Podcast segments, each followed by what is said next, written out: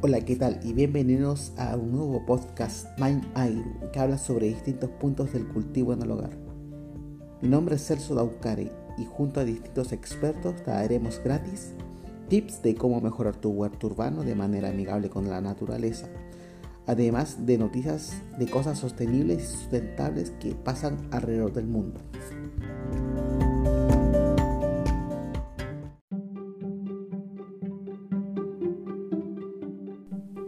Hoy hablaremos de una noticia interesante que salió últimamente, donde dice que Chile ocupa el primer lugar de América Latina en ranking de sostenibilidad publicado por la Universidad de Cambridge. A nivel global se posicionó en el puesto 28 de 193 del estudio liderado por el prestigioso economista Jeffrey Sachs. Así el país superó a naciones desarrolladas como Estados Unidos, Australia e Italia.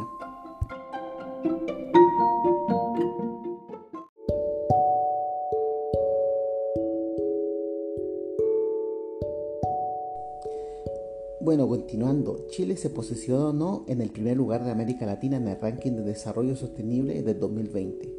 Trabajo liderado por el economista Jeffrey Sachs y publicado por la Universidad de Cambridge, que analiza el avance de los países respecto a los Objetivos de Desarrollo Sostenible o EDS de la Agenda 2030 establecida por la ONU.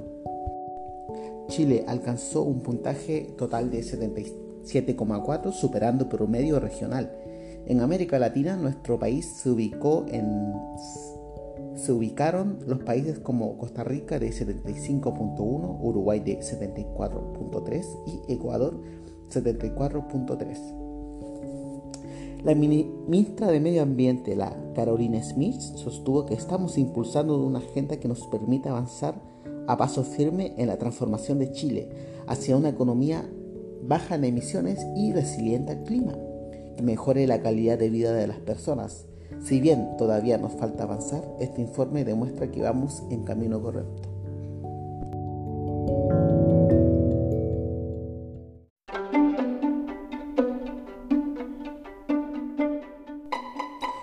Bueno, a nivel global, el país ocupó el puesto número 28 de un total de 193 naciones miembros de la ONU de esta manera Chile superó a naciones desarrolladas como Estados Unidos, Australia o Italia. ¿Quién lo imaginaría?